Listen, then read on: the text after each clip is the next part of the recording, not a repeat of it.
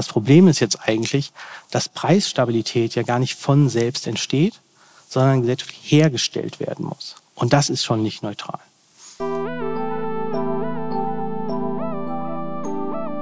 Wir sagen, die einen haben ganz viel und es fehlt an allen Ecken und Enden. Und dann diskutieren wir das aber in der Regel als ein Problem von Verteilung. Und wir können aber, glaube ich, die Problematik, die wir haben, also dass wir noch nie so viel Geld haben und dass wir jedes Jahr sozusagen deutlich mehr Geld dazu bekommen, als wir, als unsere Wirtschaft wächst oder unsere Preise steigen, ja, können wir eigentlich nur dann ordentlich besprechen, wenn wir das als ein, als ein politisches Problem der Geldschöpfung mitbesprechen. Man kann nicht so tun, als ginge es bei der Tatsache, dass wir wahnsinnigen Geldmangel in einigen gesellschaftlichen Bereichen haben und enormen Geldüberfluss auf den Wertpapiermärkten, dass das nur ein klassisches Verteilungsproblem wäre, ein klassisches Problem von Märkten, sondern es geht hier eigentlich um die Vorform von Märkten. Es geht hier um die Frage, wie Geld in die Wirtschaft eintritt und für was Geld in die Wirtschaft eintritt.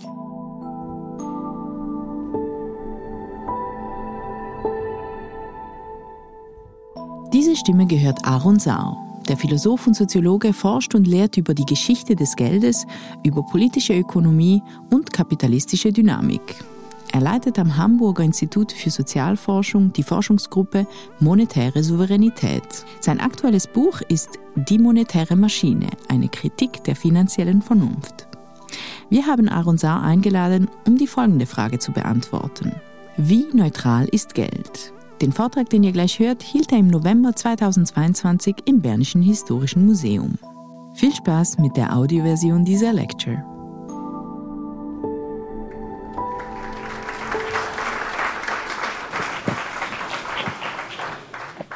Ja, vielen Dank für die freundliche Einleitung und die Kaufempfehlung und dass Sie mit mir wach geblieben sind. Das ist mit Abstand mein spätester Vortrag, den ich jemals gehalten habe. Ähm, ich hoffe, man merkt es nicht. Also wie neutral ist Geld? Nun, ich möchte heute gerne darüber sprechen, dass Geld, dass die Neutralität des Geldes aus meiner Sicht eine wirkmächtige politische Fiktion ist. Und zwar eine gefährliche Fiktion. Das heißt, wenn ich heute und jetzt und hier über monetäre Neutralität oder die Neutralität des Geldes spreche, dann spreche ich über eine politische Idee oder die politische Wirkung, den politischen Einsatz, die politischen Effekte einer Idee und nicht so sehr über das, was klassischerweise ökonomische Neutralität des Geldes genannt wurde, genannt wird.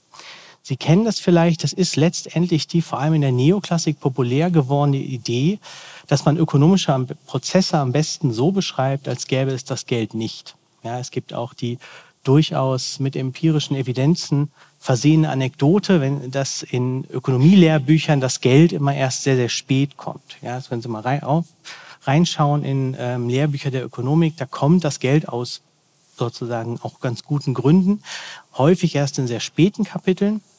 Das basiert auf der Idee, dass Ökonomie am letztendlich ein Realtausch von Gütern ist. Ja, Sie wollen irgendetwas verkaufen, Ihre Arbeitskraft oder etwas, was Sie haben. Sie wollen etwas anderes dafür kaufen und Geld ist dazwischen eigentlich nur, und das ist dann die Idee, die uns gleich interessieren wird, ein Werkzeug, das diesen Tausch ermöglicht. Aber worauf es am Ende ankommt, das sind die realen Werte dieser beiden Dinge, die Sie einmal haben und einmal haben wollen.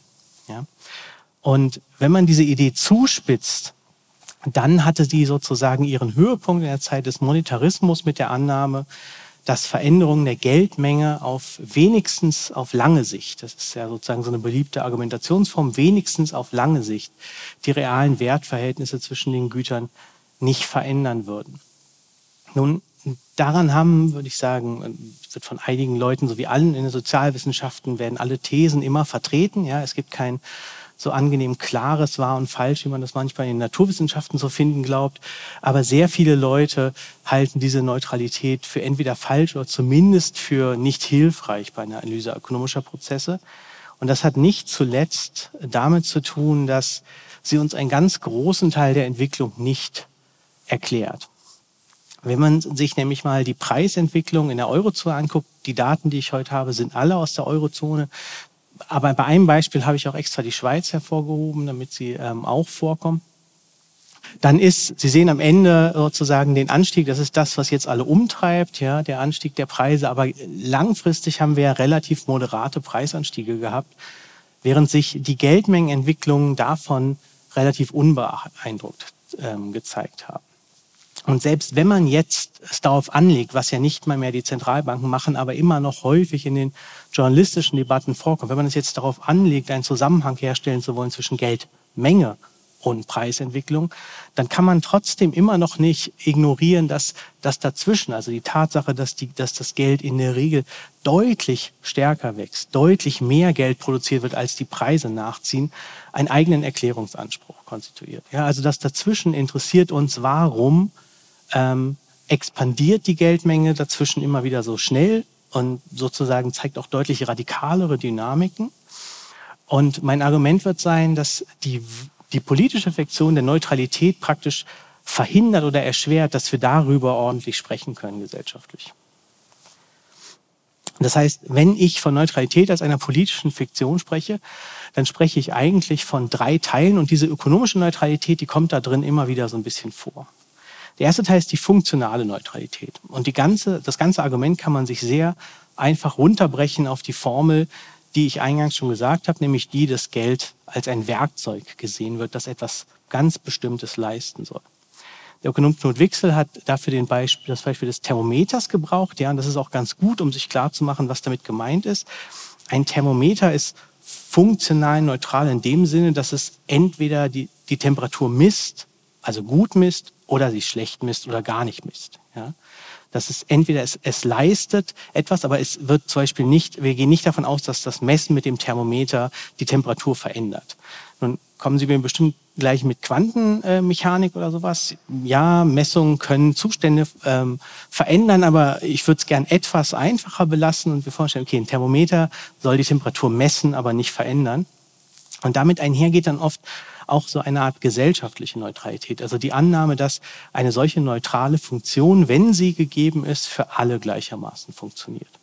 Ja, also wenn Sie Thermometer herstellen, die die Temperatur gut messen, dann messen Sie die Temperatur für alle gut, die Sie verwenden. Sie können dann immer noch Probleme haben, nicht genug Thermometer, ja, oder manche horten alle Thermometer. Wir haben das ja vorhin ein bisschen gehört, ja, manche horten 30 Prozent der Thermometer und dann können Sie, kann es sein, dass Sie die Temperatur nicht messen können, weil Sie keins haben, aber das heißt nicht, dass nicht die Funktion im gewissen Sinne gesellschaftlich neutral ist, ähm, welche sozusagen Eigenschaften sie auszeichnet oder prägt, welche, welche Schichtangehörigkeit, was auch immer, hat nichts damit zu tun, wie Sie das Thermometer einsetzen können.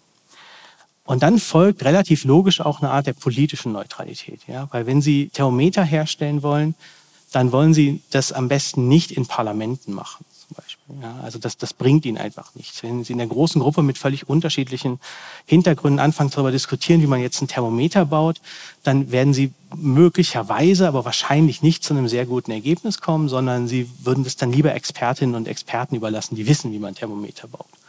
Und die Rolle, die der Politik dann bleibt, ist die, allenfalls die der Gewährleistung oder der Administration. Ja, die kann dann sagen, wir sollten jetzt bitte kein Quecksilber mehr verwenden in Thermometern oder Thermometer sollen eine bestimmte Form haben oder sowas. Aber sie wollen nicht dass den Thermometerbau selber politisch verhandeln. Und alle diese drei sozusagen Argumentationsformen prägen ähm, auch in, in weiten Strecken unseren Diskurs über Geld und Geldpolitik. Und die Idee, der funktionalen Neutralität ist erstmal sehr, sehr einleuchtend. Also alle diese Ideen sind im Prinzip sehr, sehr einleuchtend, sonst wären sie ja nicht so wirkmächtig. Ja? Und das ist die Idee, dass das Geld ähm, letztendlich der Erwerb eines sozialen Anspruchs auf Güter ist. Ja, die Vorstellung ist, und das ist die Vorstellung, die uns sehr einleuchtet, weil sie aus unserer individuellen Perspektive sozusagen das Geld beschreibt, ist, dass wir irgendetwas hergeben, unsere Zeit, unsere Kompetenzen, unser Eigentum und dafür etwas entgegennehmen, was wir selber, was wir selber gar nicht gebrauchen können. Ja, das ist die alte Formel von Geld. Sie wollen ja Geld nicht um des Geldes willen, sondern um damit wieder etwas erwerben zu können. Und das Ganze ist eben nur dann eine Art Anspruch auf Güter, wenn das, was Sie wiederum erwerben können, ungefähr dem entspricht, was Sie abgegeben haben. Ja, also wenn Sie ein Brot backen und das Brot verkaufen und nur ein halbes Brot zurückbekommen, dann sozusagen werden Sie schon Zweifel haben, ob es sinnvoll ist, diesen Anspruch überhaupt entgegenzunehmen. Ja?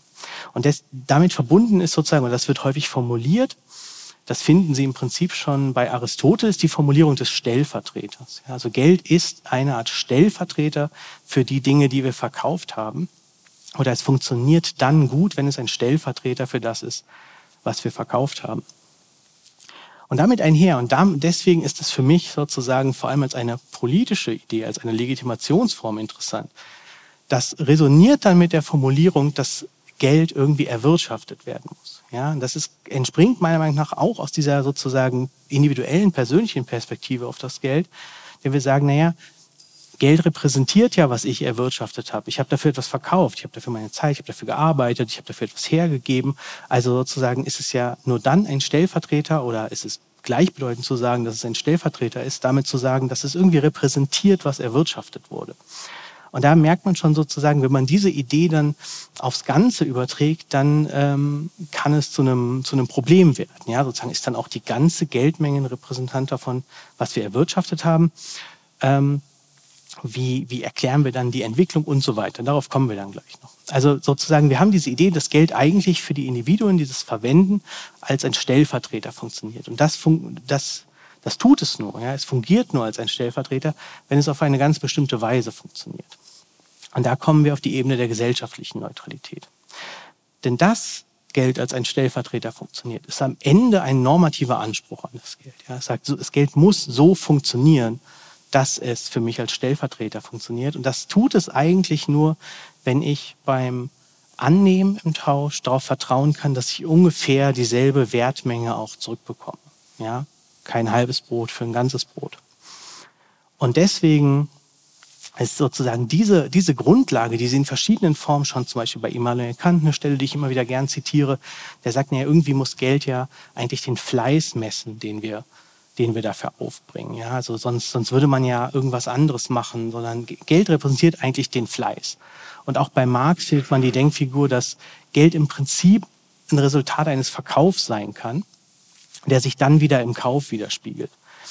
Und das ist die, die sozusagen Grundlage für das, was sich dann im 20. Jahrhundert als Idee der Preisstabilität manifestiert, vorher entwickelt wird, aber dann sozusagen auch hegemonial im, im Diskurs wird, dass man sagt, naja, Geld ist eigentlich nur dann Geld, wenn Preise stabil sind, weil sonst ist es ja gar kein Stellvertreter. Ja, also wenn, wenn eben ich für das Geld, das ich für den Leib Brot gekriegt habe, nächste Woche nur noch ein halbes Leib Brot kriege, dann ist es ja kein Stellvertreter für mein Leib Brot gewesen. Das kann ja nicht sein. Ja, also das, dann, dann funktioniert es nicht gut. Ja, weil das sozusagen, also die Norm der Preisstabilität ähm, ist, ist verschraubt mit der Vorstellung von Geld. Nur wenn die Preise stabil sind, kann es überhaupt ein Stellvertreter sein. Und deswegen meine ich sozusagen, die Ideen ähm, sind nicht problematisch, weil sie unlogisch sind, ja, sondern sie sind problematisch, weil sie in einer bestimmten Weise zusammenwirken. Denn man könnte jetzt hier natürlich schon einhaken, und das ist jetzt aber nur so eine Art Fußnote, nämlich gar nicht das, worauf ich hinaus will. Häufig haken die Sozialwissenschaften schon an der Stelle ein und sagen, naja, aber das Problem ist jetzt eigentlich, dass Preisstabilität ja gar nicht von selbst entsteht, sondern gesellschaftlich hergestellt werden muss. Und das ist schon nicht neutral. Ja, Sie wissen, dass in der Soziologie würde man sagen, dass Inflation immer ein Verteilungskonflikt ist oder anders gesagt, auch stabile Preise sind kein Zustand, der vom Himmel fällt, sondern haben Kosten, also werden, zu bestimmten, werden mit bestimmten Maßnahmen erzeugt.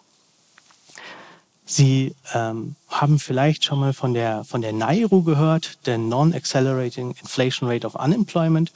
Das ist ähm, eine Idee, die man heute nicht mehr so stark sagt, aber die immer noch in der Grundlage der Geldpolitik ist. Wir erzeugen ja die Preisstabilität, die lange Phase der Stabilität, auf die wir zurückblicken, haben wir erzeugt darüber, dass wir Arbeitslosigkeit in Kauf nehmen. Ja, man gesagt hat, Löhne sind der entscheidende Faktor, um Inflation zu steuern. Da ist auch was dran, ja, weil Löhne Kosten sind, die in der gesamten Wirtschaft vorhanden sind. Das heißt, was wir geldpolitisch versuchen zu vermeiden, und das sieht man auch jetzt wieder sehr explizit in den Statements der Zentralbanken, ist zu hohe Lohnforderungen von der organisierten Arbeiterschaft. Und das kann man jetzt sozusagen, das meine ich jetzt rein deskriptiv, da kann man jetzt dafür oder dagegen sein. Aber es ist eine, ein, eine Art von Kosten, die man verursacht, soziale Kosten, die man verursacht, um einen Zustand herzustellen, der dann Geld zu Geld macht, also um Preisstabilität herzustellen. Das kann immer noch der beste Weg sein, aber das ändert nichts an der Tatsache, dass es sozusagen nicht etwas ist, was man Preisstabilität nicht etwas ist, was man einem Rädchen oder an einer Einstellschraube erzeugt, sondern dass man mit gesellschaftlichen Kosten produziert. Und das sieht man jetzt gerade wieder sehr gut, wenn sozusagen die Frage sollten die Gewerkschaften ähm, Tariflöhne fordern, die angepasst sind an die Inflationsraten, versus der Frage, ob man zum Beispiel mit Übergewinnsteuern die Lasten von Preis und die Gewinne von Preiszuwächsen anders verteilt. So, man könnte jetzt also diese einzelnen Neutralitätsannahmen irgendwie auf diese Weise bearbeiten, aber ich will ja eigentlich auf was anderes hinaus. Deswegen das nur als Fußnote. Denn die Idee, dass Geld ein Stellvertreter des ähm, abgegebenen Eigentums, des Erwirtschafteten ist, die dann nur funktioniert, wenn gleichzeitig Preisstabilität hält, weil nur dann kann Geld auch irgendwie das repräsentieren, was erwirtschaftet wurde. Die hat natürlich vor allem in der zweiten Hälfte des 20. Jahrhunderts nach Erfahrung von Ersten und Zweiten Weltkrieg und turbulenter Zwischenkriegszeit zu einer neuen makropolitischen Leitidee geführt. Die Idee, dass Preisstabilität eine universelle Voraussetzung von Geldwirtschaften ist, hat sich ähm, verwirklicht oder sozusagen wurde verwirklicht durch eine Politik der Entpolitisierung, die aus Geldpolitik die Verwaltung eines Werkzeugs machen muss. Ja, mit dem Argument, wir wollen auch, wir, wir können auch nicht in einem Parlament oder wir können nicht durch wechselnde Mehrheiten von Regierungen entscheiden, wie wir jetzt Thermometer bauen. Ja, und das hat auch, das, das, das ist auch nicht, nicht absurd, ja, als Argument. Und Sie wissen, ähm, dass sich das manifestiert hat, vor allem, aber eben nicht nur, aber wir konzentrieren uns mal auf die eine Institutionalisierung, vor allem manifestiert das in der Institution der unabhängigen Zentralbanken. Und von denen gilt ja die Europäische Zentralbank EZB als die Speerspitze.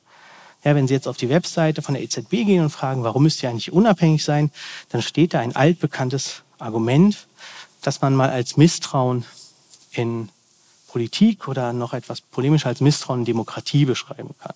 Sie sagen nämlich, naja, hätten Regierungen die direkte Kontrolle über die Zentralbanken, dann würden sie ähm, an die geldpolitischen Maßnahmen sozusagen nur für kurzfristige Ziele, für Wählergewinne, Sie kennen das, Stimmengewinne ähm, verwenden oder missbrauchen und damit der Wirtschaft langfristig erheblichen Schaden zufügen.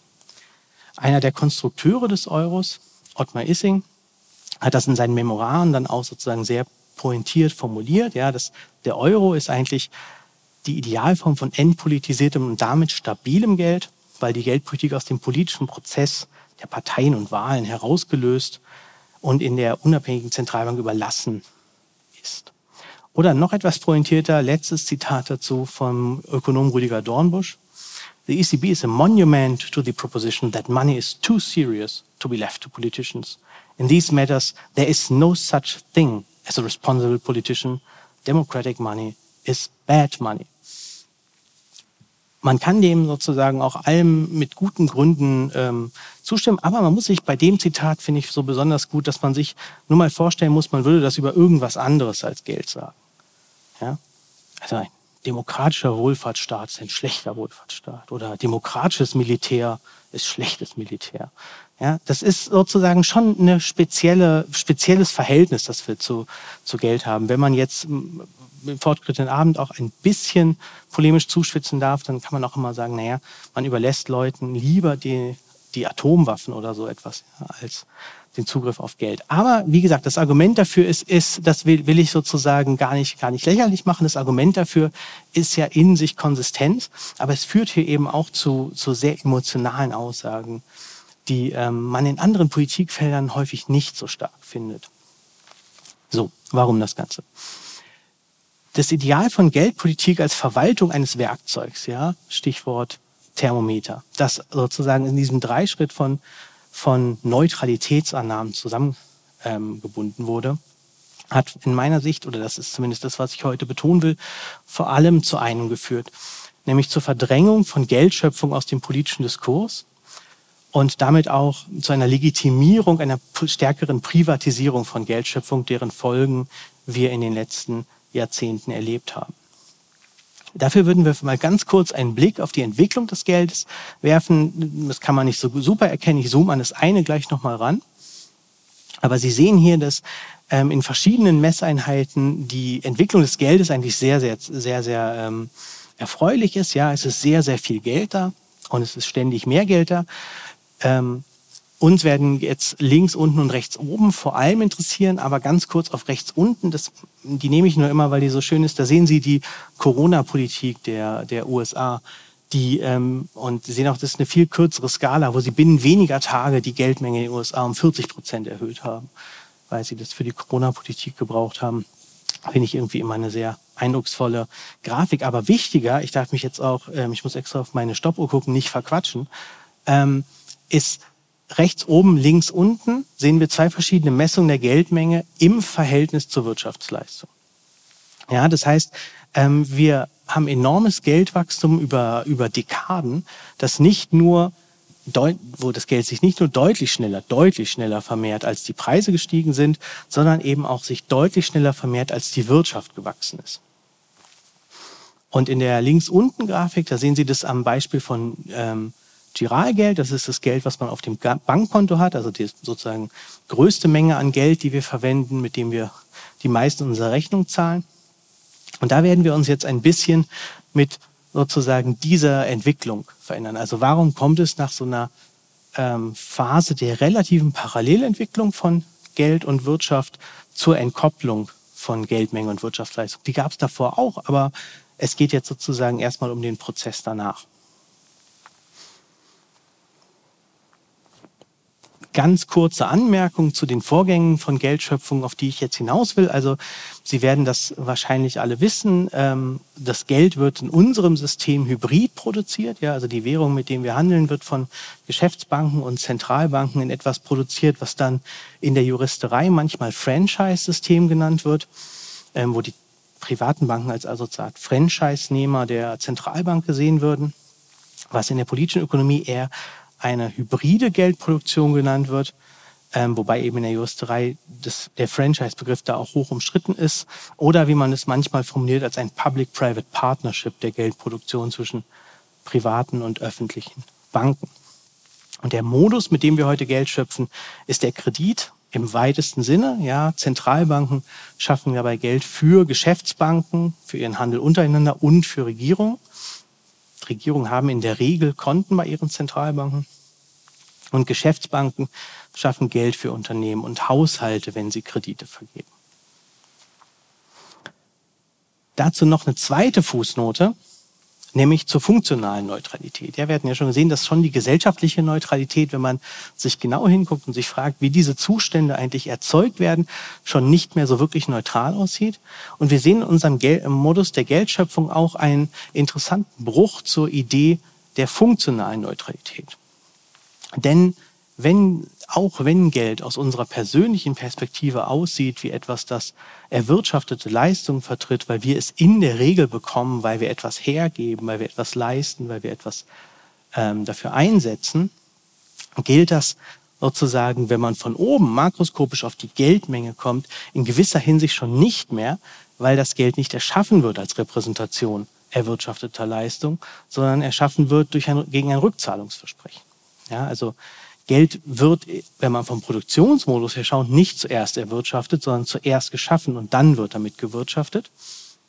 Und die Frage wäre dann, die wir aber vielleicht erst im Anschlussgespräch klären können, wie verhält es sich sozusagen diese Perspektive, die auf den Produktionsmodus schaut, zur individuellen Perspektive, die sagt, aber aus meiner Sicht der Einnahme ist Geld doch etwas, das meine Leistung repräsentiert. Aber auch hier könnte man sozusagen jetzt ähm, in die, nochmal über die funktionale Neutralität sprechen, aber auch das, wie gesagt, nur als Fußnote zu diesem, zu diesem Prozess.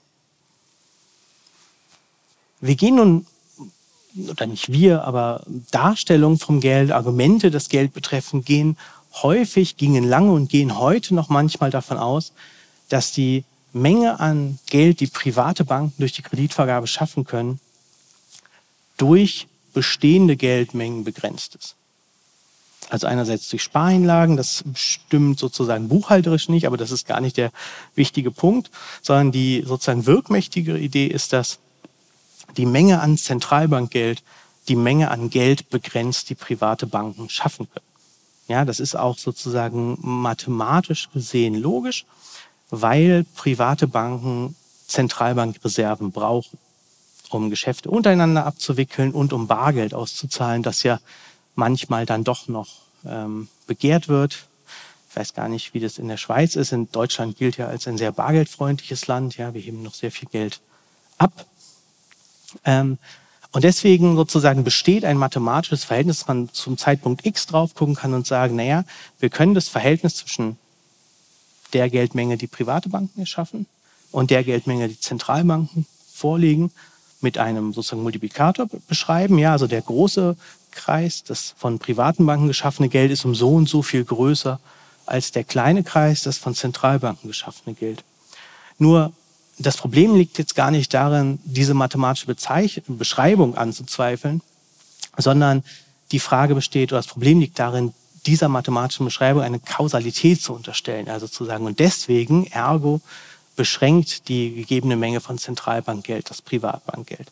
Da hilft es ähm, häufig schon einfach sozusagen in die Darstellung der Zentralbanken zu gucken, die sagen, naja, wir haben uns ja schon seit Jahren aus der Steuerung, aus den Steuerungsansprüchen an die Geldmenge verabschiedet, weil wir selber, wir, die Zentralbank natürlich selber wissen, dass wir das Zentralbankgeld, das von den privaten Banken benötigt wird, auf Bedarf nachliefern. Ja, das ist auch die Aufgabe von Zentralbanken. Ähm, mir ist nicht ganz klar, warum sich sozusagen diese Idee einer, einer Geldmengensteuerung immer noch so hält, aber sie hält sich jedenfalls genug, dass es immer wieder neue Paper gibt, die die ähm, versuchen zu, zu widerlegen. Ja, aber die Zentralbanken selber haben ja gar nicht den Anspruch, Geldmengen zu, ähm, zu steuern, weswegen sozusagen auch der Vorwurf, dass sie zum Beispiel zu viel Geld gedruckt haben, irgendwie den Punkt nicht so ganz trifft, den sie machen. Also Zentralbanken liefern Reserven nach, wenn private Banken sie brauchen. Das heißt, die private Geldschöpfung gibt den Takt vor dafür, wie viel, auch wie viel Zentralbankgeld es gibt. In der zweiten Hälfte des 20. Jahrhunderts nun wurden die Autonomiespielräume privater Banken bei der Geldschöpfung enorm ausgeweitet.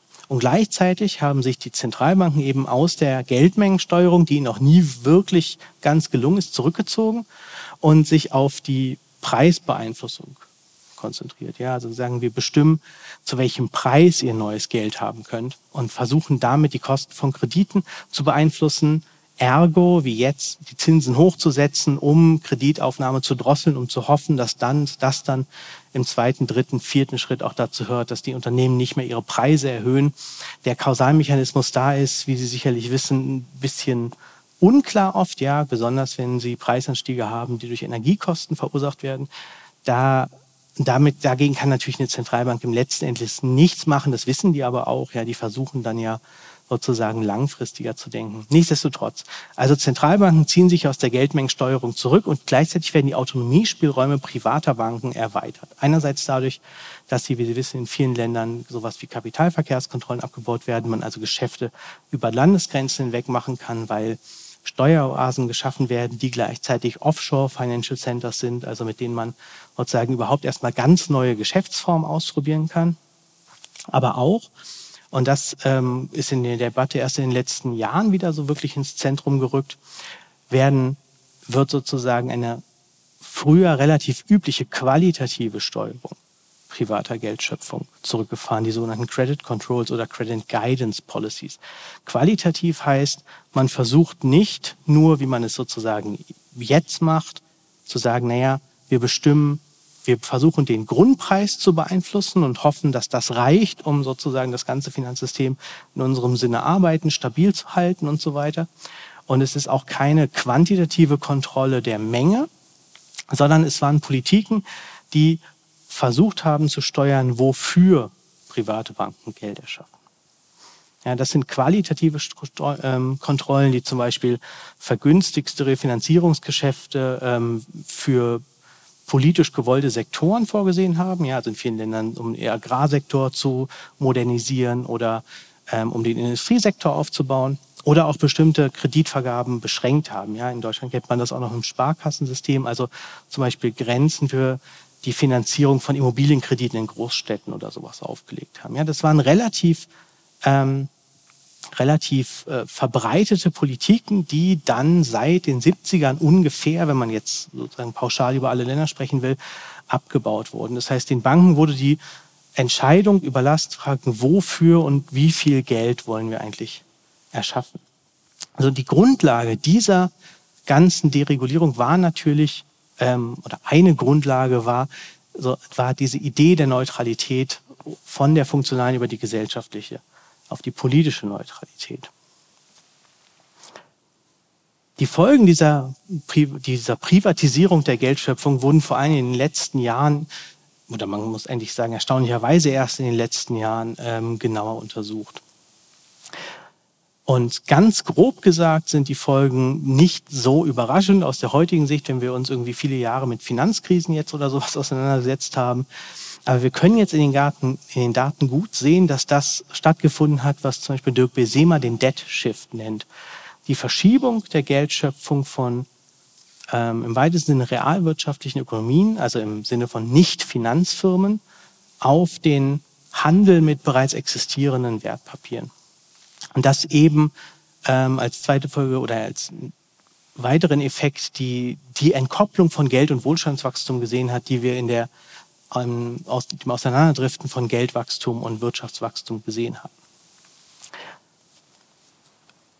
Eine Studie zum Beispiel hat erst vorletztes Jahr gezeigt für ein Sample von, ich glaube, 20, 22 OECD-Nationen, dass wir zwischen 1987 und 2014 dort für jede 10 Prozent Geldwachstum nur ein Prozent Wirtschaftswachstum bekommen haben.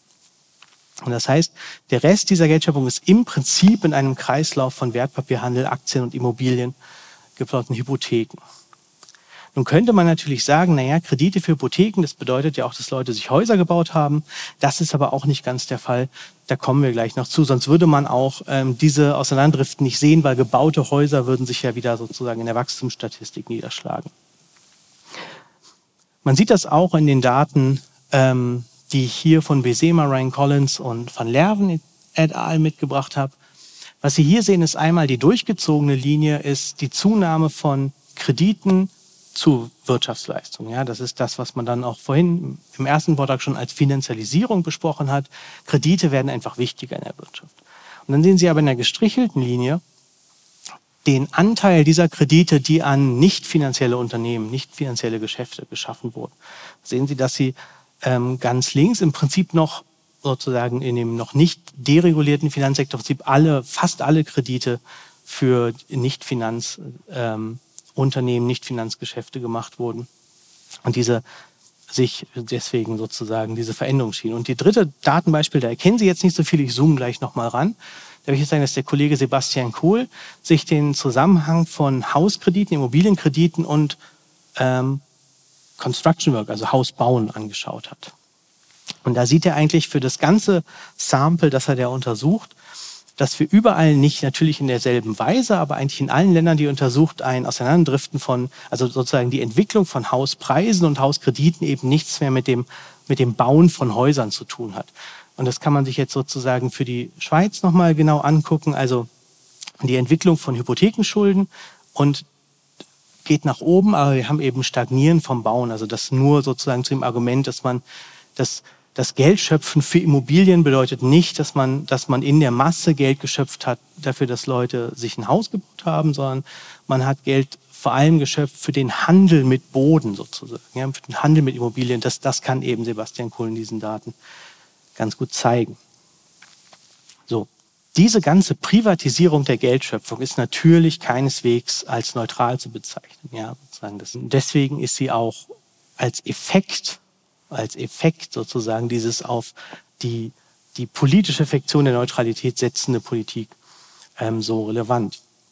Die ganz, wenn man ganz grob sagen will, werden zwei Effekte dieser privatisierten Form oder dieser sozusagen stärkeren Privatisierung der Geldschöpfung diskutiert. Das sind einmal natürlich Ungleichheiten, ja, also es ist kein Wunder, dass in der Zeit der Ungleichheitswende, die wir seit Piketty diskutieren, auch diese Veränderung in der Kreditvergabe gegeben hat. Man kann sich da, die Zusammenhänge sind da auch sozusagen nicht gar nicht so schwer zu enträtseln. Ja, ähm, wenn Sie einen lange steigenden Immobiliensektor haben, dann, dann können Sie davon halt nur wirklich profitieren, wenn Sie relativ früh einsteigen, ja, weil Sie später viel mehr Geld aufnehmen müssen, um noch in den Immobilienhandel einzusteigen. Und wir wissen ja auch, dass ähm, große Teil der Bevölkerung, ich spreche jetzt mal nur für Deutschland, sowieso kein Vermögen haben, um in diese Steigerungsspiralen einzusteigen. Ja, also dementsprechend sind die Verteilungseffekte davon jetzt auch nicht wirklich überraschend. Ähm, das zweite große Problem, was damit verbunden wird, ist, ist die Zunahme von finanzieller Instabilität. Und da will ich auch noch mal kurz zwei Sätze dazu sagen, damit es auch weil ich glaube, dass das für die Debatten ganz gut ist, weil damit auch nicht sozusagen der Eindruck entsteht, dass diese, dass diese ganze Beschäftigung mit der Privatisierung der Geldschöpfung allein am Ende so eine Frage äh, zu einer Diskussion führt, ob man jetzt Ungleichheit ein Problem findet oder so. Ja, ich, ich habe mich viel damit beschäftigt, aber manche Leute kriegt man damit ja auch im Argument nicht, weil die sagen dann, das ist mir als Thema nicht so wichtig. Und dann ist das zweite Thema, mit dem man sich beschäftigen kann, warum man sagen kann, das ist überhaupt relevant, sich damit zu beschäftigen, ist die Instabilität. Weil wir sozusagen ganz, ganz wirklich also jetzt grob, grob, gesagt, nicht auf den Einzelfall betrachtet, sondern auf die große Masse, haben sie einfach einen enormen Unterschied, ob sie Geld schaffen für die Gründung, den Ausbau von Unternehmen, ja, das Anstoßen neuer Produktionskapazitäten, die, das Einstellen neuer Leute, die Ausweitung ihrer Produktion, weil sie dann idealtypisch, ja, sozusagen auf die Masse betrachtet, davon ausgehen können, dass auch neue Einnahmequellen entstehen, mit denen sie dann die Kredite bezahlen. Wenn Sie allerdings massenweise Kredite für den Handel mit bereits bestehenden Vermögenswerten ähm, schaffen, mit bestehenden Aktien, bestehenden Immobilien, Boden, dann treiben sie die Preise davon natürlich nach oben, aber sie machen das ganze System auch abhängiger davon, dass die Preise weiter steigen, klar.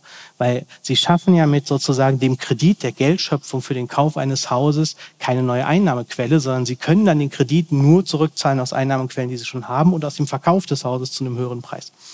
Und deswegen sozusagen ist das Ganze ähm, kann man sich sozusagen entscheiden, aus welchem Grund man jetzt sagt, okay, ich sehe vielleicht ein, dass die Privatisierung der Geldschöpfung problematisch ist. Einerseits, weil die Verteilungseffekte sehr klar sind. Ja, das ist ein System, von dem nur sehr wenige profitieren konnten, von dieser Masse an Geldproduktion.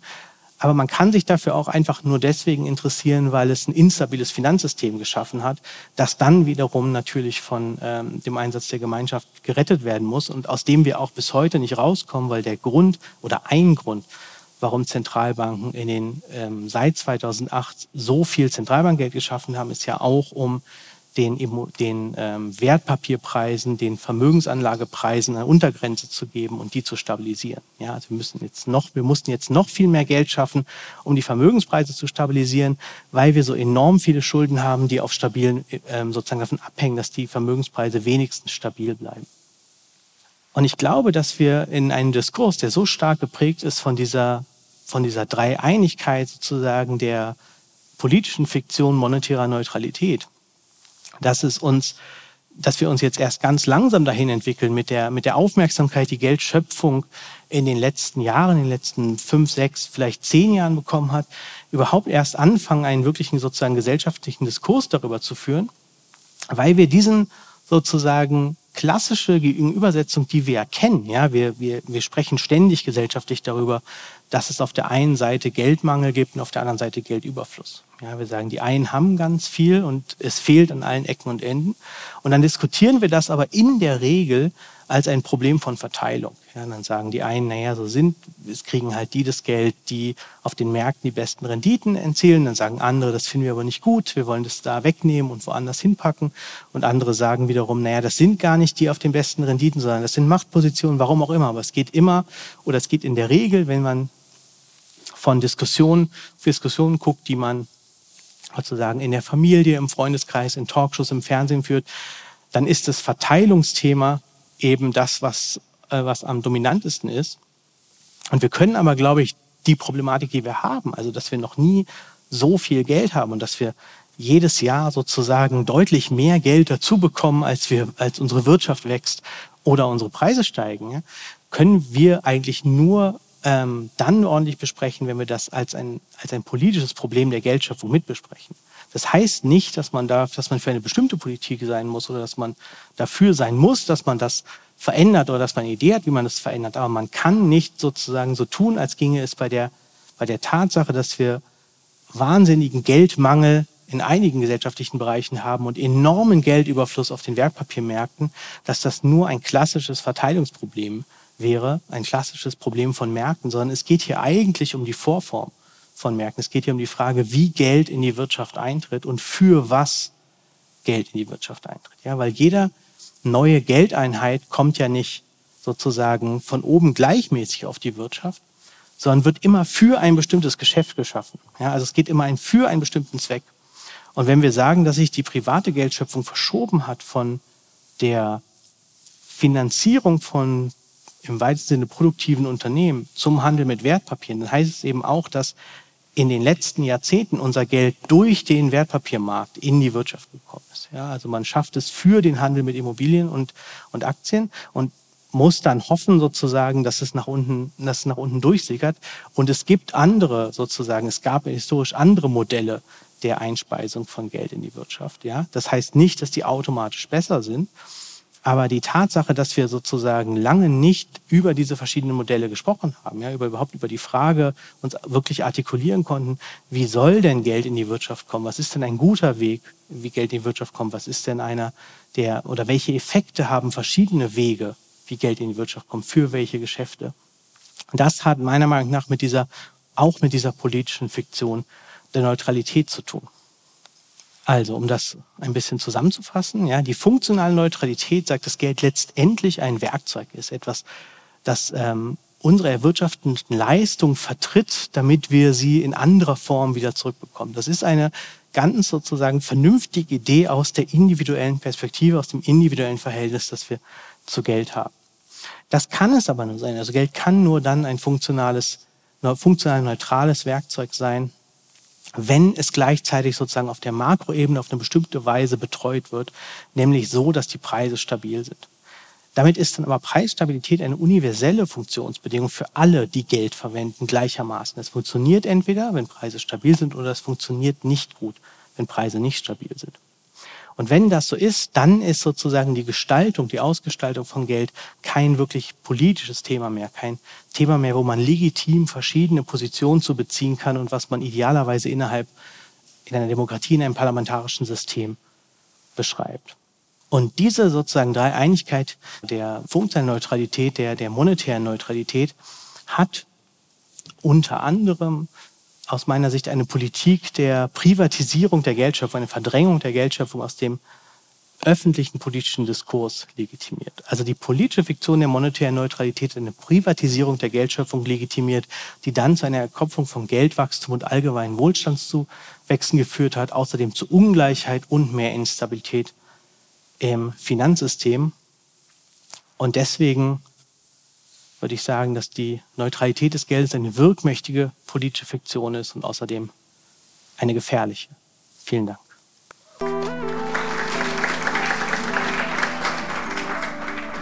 Danke, dass du diese Podcast-Episode gehört hast. Ich hoffe, sie hat dir gefallen und du konntest etwas Neues erfahren und lernen. Und wenn du schon mal da bist, lass uns doch eine Bewertung oder ein paar Sternchen da. Das würde uns sehr helfen. Und wenn du mehr Vorträge vom AHA-Festival hören willst, abonniere diesen Podcast und folge uns auf Instagram und Facebook. Auch über Feedback freuen wir uns sehr. Schreib uns eine Mail an am.aha-festival.ch. Aha, ein Podcast für Wissen ist eine Zusammenarbeit von Christoph Fellmann und mir, Anna Matjaschewitsch. Mitproduziert und komponiert hat Nikola Milos Misic.